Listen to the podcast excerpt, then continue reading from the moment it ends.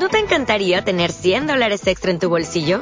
Haz que un experto bilingüe de TurboTax declare tus impuestos para el 31 de marzo y obtén 100 dólares de vuelta al instante. Porque no importa cuáles hayan sido tus logros del año pasado, TurboTax hace que cuenten. Obtén 100 dólares de vuelta y tus impuestos con 100% de precisión. Solo con Intuit TurboTax. Debes declarar para el 31 de marzo. Crédito solo aplicable al costo de la presentación federal con TurboTax Full Service. Oferta sujeta a cambios o cancelación en cualquier momento.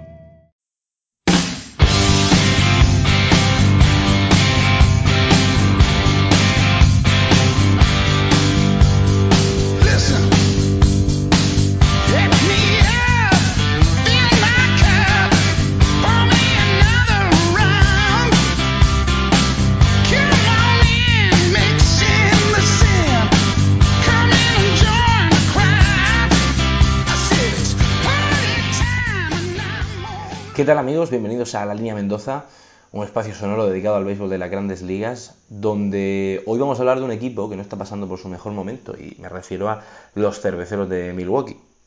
Yo cuando ideaba el podcast, eh, cuando ideaba La Línea Mendoza, pues digamos que tomé la, entre comillas, decisión de no centrarme exclusivamente en equipos con una gran hinchada o los equipos más populares o, o los más grandes. Yo quería tratar, pues bueno, las historias que que creo que merecen, que merecen la pena contar y, eso incluye también hablar equipos con, con, bueno, con menos popularidad o con menos protagonismo en los titulares y de mercados secundarios, porque precisamente los cerveceros de Milwaukee, los Milwaukee Brewers, me parecen un, un, equipo del que, del que merece la pena hablar esta temporada y que se está hablando poco. Es cierto que ahora están en su peor momento de este curso 2017 y precisamente por eso consideraba apropiado más o menos explicar qué, es lo que está sucediendo con, con, este equipo que lleva desde el parón del All-Star eh, un, bueno, una serie de partidos un poco complicada, una serie de partidos un poco que, no le está saliendo muy bien las cosas al equipo de Milwaukee, yo creo que tiene cierta, cierta explicación. Pero bueno, como tampoco se había hablado en su momento de, de, de, los cerveceros, en una división en la que los Cardinals son más populares, creo yo. Los cachorros son más populares y, también los, piratas de Pittsburgh también tienen más presencia mediática. Pues nadie parecía hablar de, Milwaukee antes de empezar la temporada y sin embargo fueron los que sorprendieron a todos, yo creo que hasta ellos mismos, colocándose en el liderazgo de la, de la división y sobre todo lo que más llegó a sorprender además de estar a, bueno, llegaron a estar a más de 5 juegos de ventaja respecto a, Chicago Cubs, que no lo olvidemos, son los vigentes campeones de la Serie Mundial, un equipo que estaba destinado en todas las quinilas a arrasar con su división. Bueno, pues los, los, cerveceros de Milwaukee tuvieron la, la osadía de, de, competirle la, la, división a Chicago y hasta hace cuatro días, como aquel que dice, hasta hace muy poquito, estaban, estaban en lo alto de la división. Precisamente comparando con Chicago el proceso de, reconstrucción de, Milwaukee, que lo ha llevado a cabo el general manager David Stearns, es uno de estos managers generales que, que no procede del mundo del béisbol, y, veréis por qué, porque estudió ciencias políticas en Harvard y no tiene más de 32 años, o sea, es un tipo que, como ha estado, se ha puesto de moda últimamente en, la gerencia de los equipos de grandes ligas, su manera de, o mejor dicho, su procedencia ha sido en, la, en las universidades, a base de, este, bueno, cuando se populariza toda esta corriente de Cybermetrics y, y, estadísticas avanzadas, pues hay equipos que apuestan más por ellos.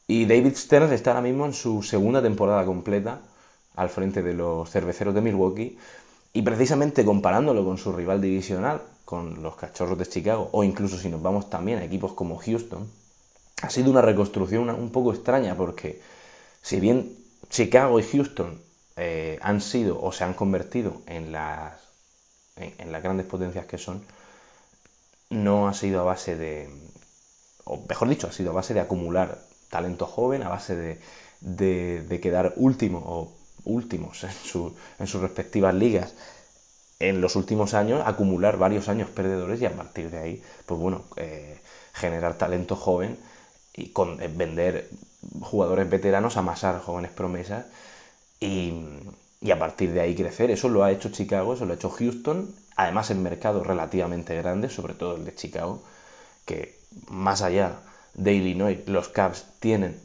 una presencia eh, o una... sí, su, hinchada está siempre presente, que una cosa significativa para un equipo que llevaba un siglo sin ganar la Serie Mundial. Houston no es un mercado tan grande, pero también es, un, es una ciudad grande, no es como Milwaukee, que es un equipo muy local, un mercado muy pequeño y es el presupuesto además más bajo de la liga. Eh, con lo cual llama la atención, insisto, la manera en la que se ha eh, reconstruido este equipo y la manera en la que en solo dos años eh, este general manager, David Stearns, ha logrado, pues por lo menos pelear la división hasta día de hoy. Que falta mes y pico para que termine la temporada, pero Milwaukee está a día de hoy peleando esa, división y esa plaza en, el, en los comodines. Mm, la cara, yo creo, del equipo, o la cara que ilustra esta renovación es Eric Thames. Es un tipo que tiene ya 30 años, que no es viejo, pero tampoco es joven. Pero lo diferente de este jugador es que se ha pasado los últimos tres años jugando en Corea del Sur. Allí le apodaron God, Dios en inglés, porque se pasó eh, los años, en fin, bambinazo a bambinazo, conectando jonrones de todos los colores. Y, y bueno, no es fácil apostar por un tipo que viene, que aunque sí que es americano, Mm, un tipo que se va a jugar en la liga de, Corea del Sur y se pasa allí tres años, no es fácil apostar por él. Ni siquiera, ni siquiera es la liga de béisbol japonesa, que digamos sería la segunda mejor liga a nivel internacional. No, estamos hablando de la liga de Corea del Sur. Y, y un poco esas, las estadísticas que se producen en esas ligas, incluido la japonesa, en las ligas internacionales me refiero, hay que tomarlas un poco con, reservas, porque no va, un jugador no te va a producir el mismo rendimiento. Sin embargo, Eric Thames, como digo, se apuesta por él y, empieza el año con una racha espectacular. Mm, lleva 25 jonrones a día de hoy, que no está nada mal, pero es que empezó el año con una racha impresionante. Empezó siendo líder de, cuadrangulares Eric Thames y, y, bueno, dándole, digamos, la razón a David Stern, diciendo, bueno, esto es una apuesta diferente pero una apuesta efectiva al fin y al cabo. Luego tenían otros jugadores que también considera, bueno, considero que, merecen la pena echarle un vistazo, como Domingo Santana, que es un exterior de 24 años, Orlando Arcia, un paracorto de 22 años, que es un tipo talentosísimo. Y son tipos que están en su mejor temporada al bate, es verdad que algunos no llevan muchas temporadas, porque es un equipo joven.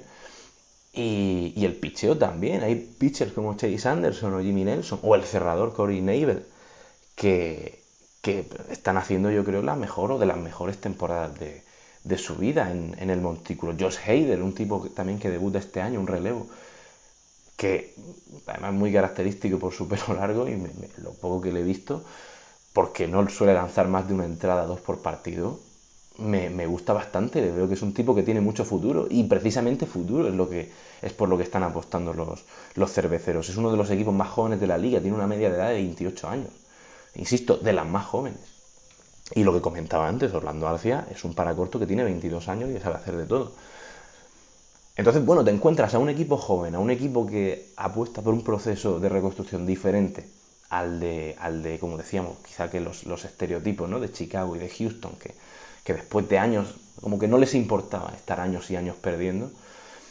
Pero Milwaukee no, Milwaukee dice, vamos a intentar escalar lo más rápido que podamos en las, en la, clasificación y así lo han hecho y empiezan una temporada, la 2017, siendo, siendo líderes de la división. ¿Qué pasa? Que también hay que mencionar aquí ciertas cosas. Y es que la primera sorpresa es que, aparte de que, los cerveceros estaban muy bien, es que los cachorros no han estado a la altura de lo que se esperaba de un equipo como ellos, como los vigentes campeones. Esa es otra historia, tampoco me quiero centrar mucho en, los Cavs o en, los Cardinals, me gustaría hablar hoy solo o casi exclusivamente de los, de los Brewers, pero estamos hablando de una división en la que los, los no, están, no, estuvieron a la, altura, así que tenemos un, inicio peor de lo esperado de Chicago, que además, insisto, es que eh, yo creo que todo el mundo pensaba que iba a ser una avalancha en esa división central de la Liga Nacional, un inicio también negativo de Cardinals y bueno, pues Milwaukee se ha aprovechado muy bien de esto. Es cierto, y aquí esto quizás sea fácil decirlo ahora todo lo pasado, o quizá no, depende de, lo que juzgue el oyente. Eh, y es que Milwaukee no ha estado tan bien, uno se pone a ver clasificaciones o a ver estadísticas y uno se da cuenta de que esto mm, no es que podía durar poco, pero que no tenía, digamos, el material para sostenerse tan eh, eh, tanto en el tiempo, o mejor dicho, que había algo de gato encerrado. Estaba el otro día mirando las clasificaciones ordenadas por valor, por valor pitagórico, que el valor la, fórmula pitagórica lo que te dice es que en función de las carreras anotadas y encajadas, un equipo debería llevar eh, un porcentaje determinado de victorias. Lo pongo muy sencillo, si tú anotas, me lo voy a inventar, 200 carreras y encajas 200 carreras, el diferencial es cero, ¿no? Pues un diferencial cero equivaldría a un 50% de victorias. Pues esto es así, esto es lo que, lo que, lo que dice la fórmula. Si tú anotas 200 carreras y encajas 200 carreras y tienes un porcentaje mayor del 50%, se entiende que has tenido algo de suerte o que el azar, el azar ha jugado a tu favor. Mientras que si anotas las mismas carreras que permites y tienes un porcentaje de, victorias de menor, al 50%, pues entiende que has, digamos que la suerte te ha perjudicado un poco. Deberías llevar más victorias de las que llevas. Entonces, teniendo en cuenta esta fórmula, que es una de las fórmulas que, popularizó Bill James, uno de los pues, eh, gurús en esto de la, estadística avanzada, mm, viendo clasificaciones ordenadas por esta fórmula pitagórica, pues bueno, podemos, podemos apreciar que, que, los números de Milwaukee son o eran normalitos, que tampoco eran tan, tan especiales. Lo que pasaba es que Cavs y Cardinals estaban sufriendo más derrotas de las que les correspondía en teoría. Claro, todo esto de acuerdo con la fórmula. Hay quien no crea en esto, pero, pero yo sí lo encuentro significativo. Alguno me podrá decir, bueno, yo no creo tampoco en esto, creo que son fórmulas demasiado abstractas y tal. Bueno, pues le voy a dar una estadística más terrenal. Si tuviéramos que hacer una clasificación en cuanto a partidos en, la, en su propia división, Milwaukee es el cuarto mejor equipo de la división central de la, de la nacional. hace un par de días porque no, he contado los partidos de, de ayer sábado, esto lo estoy grabando domingo por la mañana. Eh, Milwaukee era cuarto en su división en partidos, eh, de, en partidos solo contra los propios rivales de esa división central. O sea, Milwaukee contra los Cavs, contra los Piratas, contra los Cardinals y contra los Rojos de Cincinnati, solo ha ganado 23 partidos y ha ganado 25. Es que solo San Luis está peor que ellos, que tiene 20 victorias y 28 derrotas.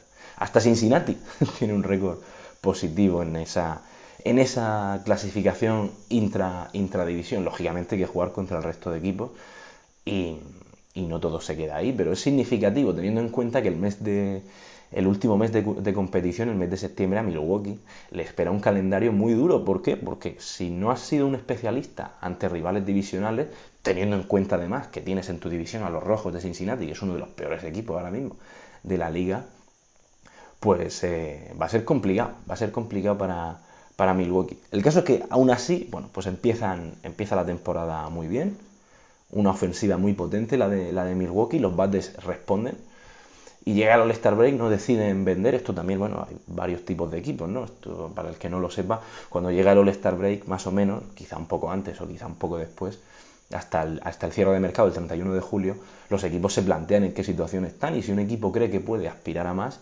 trata de comprar jugadores. Y si un equipo ve que no va a sacar nada esta temporada y que está listo para, para ocuparlos en las últimas posiciones, se suelen desprender de talento, eh, fin, que pueda sacarle rédito a base de, pues no sé, vender a un gran jugador que tiene un gran contrato por jóvenes promesas o, al contrario, o comprar jóvenes promesas para pensar en esa reconstrucción a largo plazo. Entonces los, e, los equipos suelen hacer cosas en el mercado de, o mejor dicho, antes de que se cierre el mercado de, el, cierre de mercado, y sin embargo Milwaukee no hizo demasiado. Milwaukee estaba, estaba convencido de, de, que iban por la senda correcta, esto también lo decía el, general manager, lo decía eh, David Stern, decía, yo es que no, es difícil, eh, digamos, ceñirse a esta, a esta mentalidad cuando tienes a un equipo que está en la eso peleando por la división y que sabes que tienes jugadores muy golosos para el resto de equipos que podrías vender, pero no ha querido vender, ha decidido quedarse como estaban y continuar con esa reconstrucción. Sabe que esta temporada no estaba en los planes ni siquiera pelear esa división y que el año que viene, pues quién sabe, si hacen las cosas bien a, final de temporada y en la agencia libre, el año que viene Milwaukee tiene muy buena pinta hay que ver cómo se refuerzan los rivales, pero Milwaukee es un equipo que tiene, que tiene, que tiene potencial para seguir hacia adelante o seguir creciendo. El caso es que durante la, durante la primera mitad de la temporada, es decir, antes del parón del All-Star, Milwaukee promediaba 4.96, es decir, 5 carreras por partido, pero después eh, del All-Star han jugado, o sea, es un equipo, como digo, ¿no? que promedia 5 carreras por, por partido, pero una vez que sucede el All-Star y que se retoma la acción, en los 28 partidos que han jugado después, solo 6 veces han llegado a esa cantidad de carreras, es decir, solo en 6 veces han anotado 5 carreras. Y de esas 6 veces, las dos últimas fueron ayer y antes de ayer, porque anoche precisamente estuve viendo el partido de Milwaukee contra Cincinnati, que llegaron a entradas extra y ganó Milwaukee 6 a 5. Y el partido anterior fue uno que en el que iban, iban perdiendo los, los cerveceros 10 a 2 y finalmente perdieron 11 a 10. Que bueno, significativo, ¿no? Podemos pensar que ya la, la, ofensiva está despertando, pero hasta hace dos días, después del parón del All-Star, la ofensiva era muy pobre. Mm, solo habían conseguido 10 victorias en 28 partidos. Eh, o sea, Milwaukee está ahora mismo de los, o sea, un equipo que venía de, ser, insisto, líder de su división, está amasando unos números, o mejor dicho, una cantidad de victorias que está de lo, de, lo peor de la, de la liga, de lo peor, peor de la liga. Mm, yo, mi teoría, o mi teoría, que, en fin, que tampoco es una teoría de, de, cerebrito, es una teoría que, en fin, los datos están ahí, por lo que he visto, esa es la impresión que me ha dado. A mí me daba, me ha dado la impresión de que, de que Milwaukee se ha quedado sin poder. Era un equipo que basaba su ofensiva en esa primera mitad de la temporada. Quizás estaba más encendido, hicieron la, los entrenamientos de primavera bien, en fin, no sé, por misterios del béisbol. Era un equipo que basaba su ofensiva en potencia, no tanto en contacto. Sabéis que hay equipos que lo que les interesa tanto es poner a gente en base y ya bueno ir avanzándolos poco a poco. Milwaukee no, Milwaukee es un equipo que en, términos de promedio de bateo y, contacto con la pelota es un equipo bastante normalito. Lo que pasa que empezó siendo un equipo muy poderoso al bate. Y ahora se le ha apagado esa, esa potencia. Tienen los bates mojados, como decía Eric Thames, no, no, no ha vuelto a conectar jonrones al ritmo que lo hacía la primera, en esa primera mitad de mes, vamos, es que creo que el primer mes estuvo siete, siete partidos seguidos, siete partidos seguidos eh, conectando jonrón, o sea, una, una, burrada, estamos hablando de, una auténtica barbaridad. Es un equipo que se, que se poncha mucho, es un equipo que consigue muchos strikeouts, que es lógico por otra parte si consigue poder. Es el equipo que más strikeouts eh, registra en todas las mayores. Luego estaba jugando ayer con, los datos también y, me daba la, impresión por un comentario que había hecho el entrenador que decía no estamos sabiendo finalizar los partidos y me puse a comparar los datos en cuanto a tercios del partido, de los partidos y, es increíble. Yo estaba, estaba mirando datos en, fan, en fangraphs.com que es una web buenísima para consultar datos tanto sencillitos como datos más avanzados y, y es curioso cómo Milwaukee pasa de ser uno de los mejores equipos de la liga en la primera, segunda y tercera entrada, es decir, en el primer tercio de, los partidos.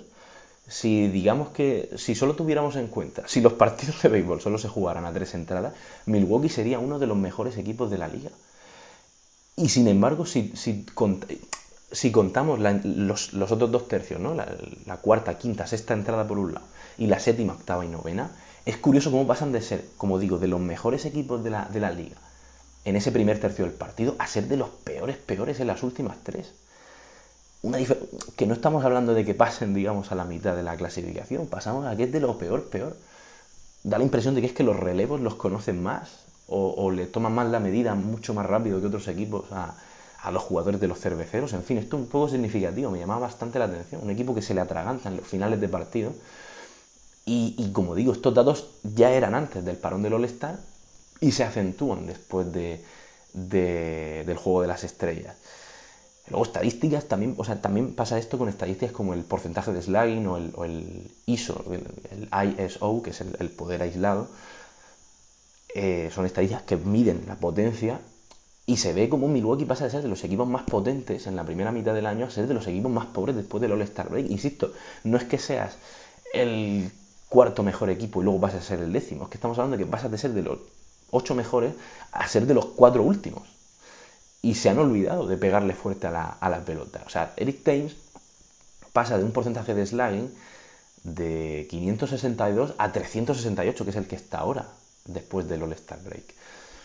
Y, los grandes jugadores, o mejor dicho, los jugadores con más poder de Milwaukee están bajando o han bajado 100 puntos su, porcentaje de slugging, que el slugging, por si alguien hay algún despista, es un promedio de bateo que valora, eh, digamos que no valora, digamos que el promedio de bateo tradicional valora igual un jonrón que, que un sencillo, pero el slugging lo que hace es cuantificar de forma diferente esa, esa diferencia. Es decir, un sencillo tiene un valor de 1 y un jonrón tiene cuatro veces más valor que, un sencillo. Un doblete tiene el doble de valor de un sencillo y así, ¿no? Y así con un, triple, pues también. Entonces es una estadística que mide, que mide eso, que mide, que cuantifica cómo de poderoso es un, es un, es un bateador. Y el, ISO, el, el, ISO, para entendernos, mide también el poder aislado. Se olvida, digamos, de los sencillos. Solo cuenta, para entendernos, solo cuenta dobletes, triples y, y cuadrangulares. Entonces, te pones a ver los números de, de, de Milwaukee, ves como de ser unos fuera de serio, de ser, en fin, buenos números a principios de temporada, eh, están bajando mucho, considerablemente, sus estadísticas o sus números en cuanto a poder se refiere. Tienen, luego lo miré por curiosidad, tampoco sé hasta qué punto esta estadística es significativa, pero bueno, tienen 8 jugadores con un promedio de, de superior a la, a la media de la Liga Nacional, eh, pero es que Caps tiene también 8 y, Cardinals tiene 10. Con lo cual tampoco es que tengan a día de hoy jugadores demasiado potentes al bate. Es una cosa que, que, se está igualando con el paso de, los, de, los, días y de las semanas y de los partidos. Eh, Caps y Cardinals se han, se han ido upando a, esa cima de la, de la, división central y lo están consiguiendo y están peleando esa, esa división. El, otro día, bueno, anoche precisamente viendo el partido de, Milwaukee contra Cincinnati, oficializaron el fichaje de, Neil Walker de, los Mets. Esta noticia la traigo fresca, fresca. Que es un segunda base que mejora lo que, lo que había en teoría, porque Jonathan Villar no ha estado, yo creo que a la altura, está teniendo un año bastante pobre. Y, y como decía, Milwaukee no quería desprenderse de muchos activos, han traído un tipo con unos números correctos, que termina además contrato este año, va a ser agente libre en invierno pero que me parece una, contratación significativa. Me parece un tipo que, bueno, no te va a dar efectivamente mucho poder, pero ahora mismo que lo que necesitas es darle a la pelota y mejorar lo que, lo que ya tienes. Como digo, Jonathan Villar a mí es un jugador que me gusta, pero que este año está teniendo un año poco productivo al bate. Pues Walker, sin números especialmente, en fin, con Walker no vas a ver fuegos artificiales en un partido, pero te va a cumplir algo que, que Jonathan Villar muchos pueden pensar que no está que no está cubriendo. Y poco más, toca toca pensar en, o toca confiar para los aficionados de Milwaukee, que es una afición muy entrañable. Yo estuve viendo un partido en Milwaukee precisamente este año y, me dejó muy buena impresión, me dejó muy buena impresión ese equipo y, esa afición. Mm, nadie se esperaba que estuvieran así, así que bueno, pues todo lo que llega, todo lo que llegue, bienvenido sea. Pero toca confiar ahora mismo en que los bates se, se repongan, que vuelvan a, a producir el poder que estaban produciendo, que como hemos visto, son capaces de, hacer eso. Pero el problema es eso, que Chicago está resurgiendo, que Chicago no va a soltar esos puestos altos y que San Luis también se está upando a la carrera. De hecho, en fin, es que Milwaukee está en, tercer, en tercera posición, es que San Luis eh, quiere soñar. Quiere soñar con la, con la división. Incluso Pittsburgh tiene, tiene un récord también cercano al 50% que podría dar algo de guerra. Lo que sí sabemos, la única certeza que sabemos de cara al futuro, de cara al mes y pico que queda, es que va a haber muchas tortas por esta división. Una división que, si bien no tiene los flashes de, por ejemplo, de la, de la división este de la Liga Americana, ¿no? Porque tenemos a Nueva York, tenemos a los Yankees, tenemos a Boston, ¿no? Pero tiene una, un, feeling especial, tiene un sentido muy particular en esa, esa división central con Chicago, con San Luis, con Pittsburgh. Y con Cincinnati en el último lugar que, que bueno, no, y esta semana le ha dado mucha guerra a Milwaukee, así que veremos cómo sigue la, la división. Lo que yo quiero decir con esto también es que, vamos, el, tema, digamos, la conclusión de, este, de esta sección es que lo que yo pienso es que Milwaukee no, no se ha desplomado. Estaba leyendo muchas críticas por ahí también en, en, en, Twitter, en algunos lugares, como que, bueno, yo creo que es que no se ha desplomado porque realmente al principio no sacaba tanta ventaja, cinco partidos de ventaja creo que fueron cinco y medio lo que llegó a sacarle a, Chicago. Tampoco es una ventaja considerable y más para un equipo tan joven, tan inexperto en, en estas circunstancias. y que, y que no posee, digamos, la, la, envergadura o la calidad que si, que tiene Chicago, que es, vaya, pues el, vigente campeón. Pero bueno, es cierto que, que se está, en fin, trastabeando un poco internamente por esa racha de nueve victorias y 18 derrotas en, en, los últimos, pues eso, en esa última, en ese último tramo de temporada y por la ausencia de poder que veremos recuperar o no. Lo, que es cierto es que si no tenían, no tenían tampoco un picheo excelente, es verdad que estaban rindiendo números buenos de cara a su, a su propia evaluación interna, pero, pero el bateo se ha desplomado un poco. Así que es imperativo que vuelvan los brazos y los bates para, para, bueno, para pelear por lo menos el título de división, que pase lo que pase. Y con esto cierro la, la sección. Yo creo que todo lo que sea quedar tercero para Milwaukee, pelear la wildcard pelear, o pelear la división, por supuesto no hablo de ganarla, yo creo que es exitazo para un equipo que, no se esperaba ser tan competitivo este año y que a, día de hoy aún tiene opciones de ganar la división. No sé si pasará, yo la verdad soy muy mal haciendo pronósticos, yo creo que no, que no va a suceder, pero quién sabe, igual una posición o ganar ese, ese uno de los dos puestos que da ese, juego de comodines en, los playoffs, pues bueno, podría ser factible, ¿por qué no? En cualquier caso lo veremos, lo veremos próximamente, yo creo que es una de las divisiones que, más entretenidas va a estar de cara al final de temporada y una de las carreras más apetecibles para ver. Así que con esto cerramos la sección y bueno, ya queda a vosotros juzgar qué, qué va a pasar con Milwaukee y, y sobre todo el tiempo, el destino y los partidos de la, de la Grandes Ligas definirán esta situación.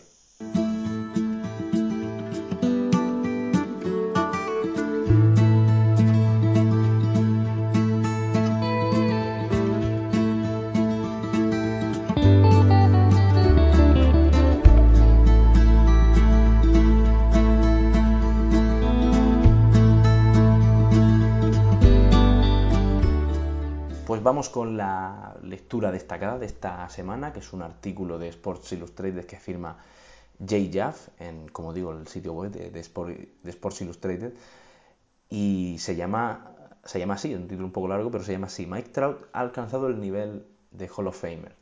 Pero ¿qué pasa si su carrera colapsa? ¿no? Y precisamente esto es lo que se pregunta el artículo. Un, jugador, el exterior central de los Angels de, de Los Ángeles o de Anaheim, si nos queremos poner muy estrictos con, el, con la nomenclatura del equipo, que, a pesar de haber estado lesionado durante algún tramo de la temporada, sigue dando motivos para ser no solo MVP esta temporada, sino, en fin, candidatísimo al, al Hall of Fame. Pero es que lo divertido es que cumplió el lunes 26 años. Este lunes pasado cumplió 26 años, o sea que tiene mucha carrera por delante y precisamente en ese partido, en su cumpleaños, pegó su hit número 1000 eh, además, también conectó un jonrón.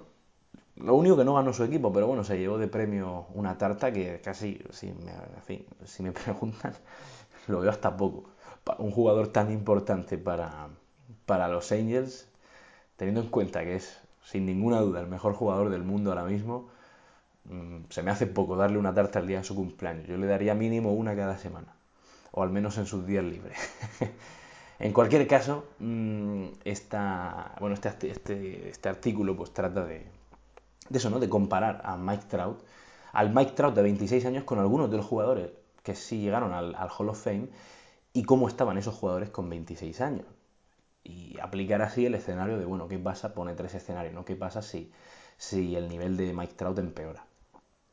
Eh, para eso utiliza una, métrica un poco particular que se llama JOSH, que se, escribe J-A-W-S. Y, bueno, como digo, consiste en comparar jugadores que con números similares o en situaciones similares a, en este caso, Mike Trout, que sí llegaron al Hall of Fame. Eh, la estadística que más me gusta a mí para medir estas cosas y la que utiliza también el artículo, y creo que además es que es la más apropiada porque es muy ilustrativa para comparar jugadores de distintas épocas e incluso jugadores de, una misma temporada, eh, compañeros de equipo, etcétera, es el WAR, W-A-R, que mide las victorias que consigue un jugador o las victorias que supone un jugador por encima de un jugador de reemplazo o de un jugador promedio o de un jugador que podría sacarte de las ligas menores, de un filial de ligas menores, Entonces, ¿cuántas victorias vale un jugador? Pues bueno, pues ahora mismo, a día de hoy, Mike Trout tiene un, un WAR superior a 53 victorias. O sea, Mike Trout a lo largo de sus cinco temporadas y dos medias temporadas que ha jugado, ha generado para su equipo 53 victorias y media, que es una auténtica barbaridad. Insisto, tengamos en cuenta que el chaval tiene 26 años. Entonces, bueno, pues es una estadística, es un número brutal. Además, es la segunda mejor marca para un jugador de 25 años, por detrás de, Ty Cobb, que es el único que lo, que lo superaba o que lo supera en War con, esa edad.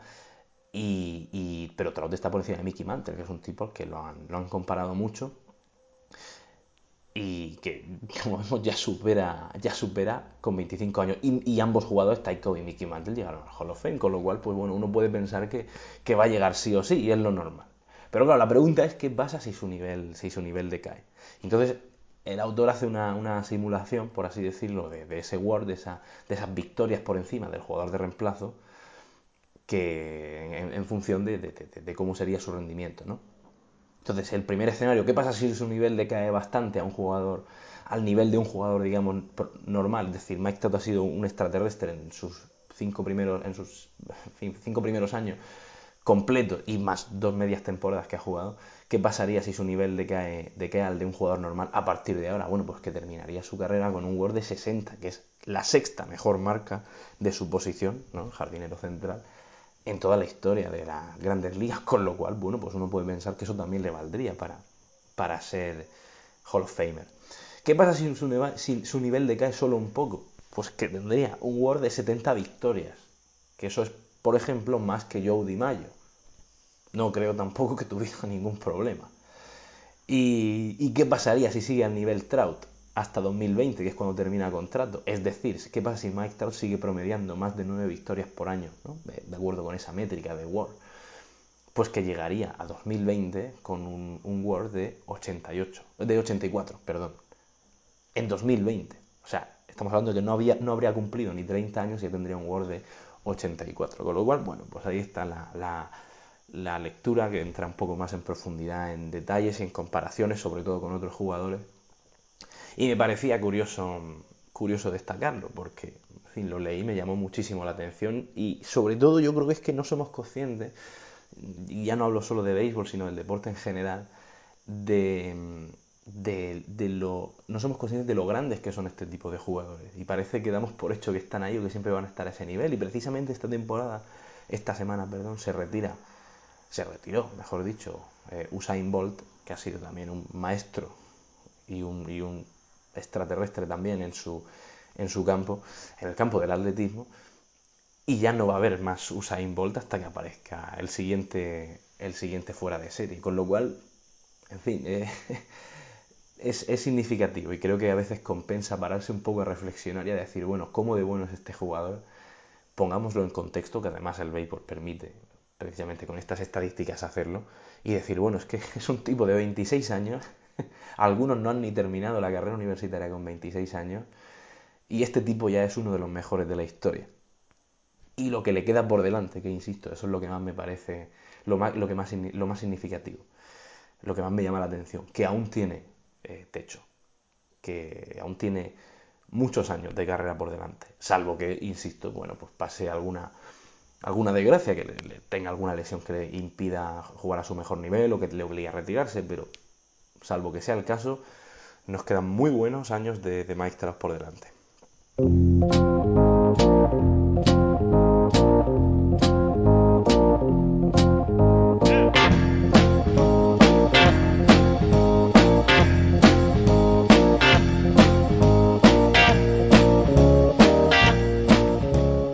Bueno, pues vamos con la última mini sección del programa en la que me gustaría destacar una noticia un poco curiosa que se ha hecho oficial esta semana.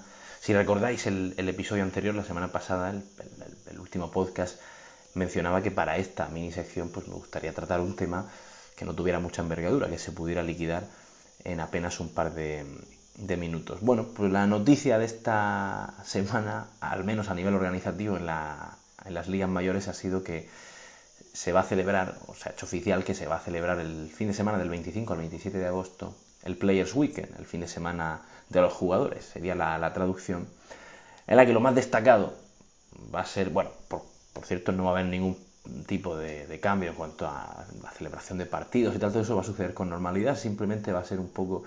Eh, los cambios que más me han llamado la atención van a ser estéticos, van a ser solo, como digo, para este fin de semana, para ese fin de semana del 25, 26 y 27 de agosto, y es que todos los equipos van a llevar uniformes especial, especiales Van a llevar camisetas de estilo pullover, es decir, sin botones, con colores chillones así eh, muy vivos.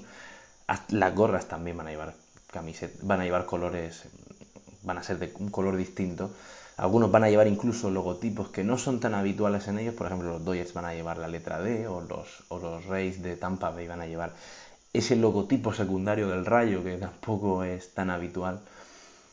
Con lo cual vamos a tener un fin de semana, como digo, muy colorido en cuanto a los uniformes y además los jugadores, y esto es yo creo que la noticia más divertida, van a poder lucir apodos en sus camisetas en vez de su apellido.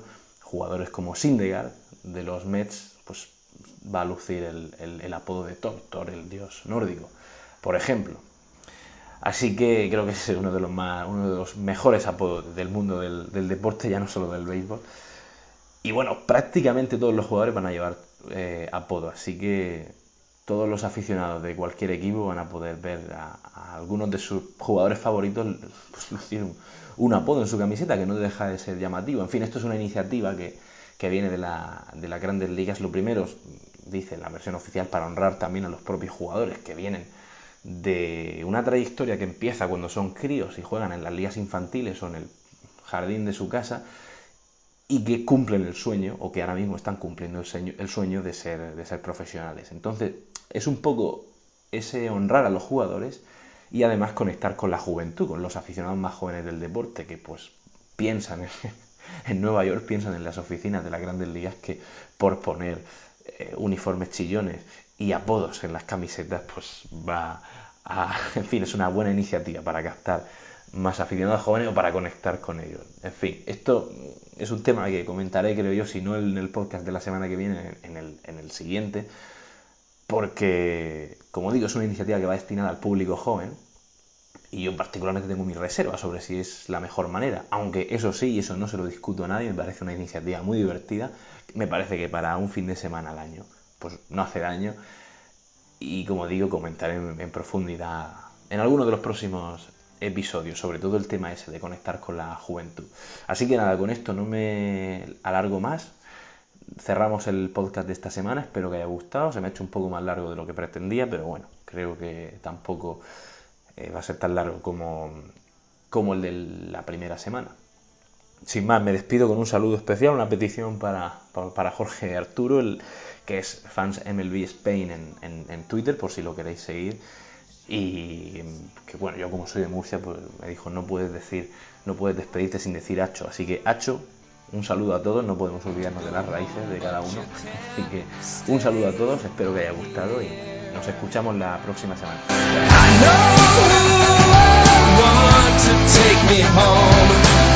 take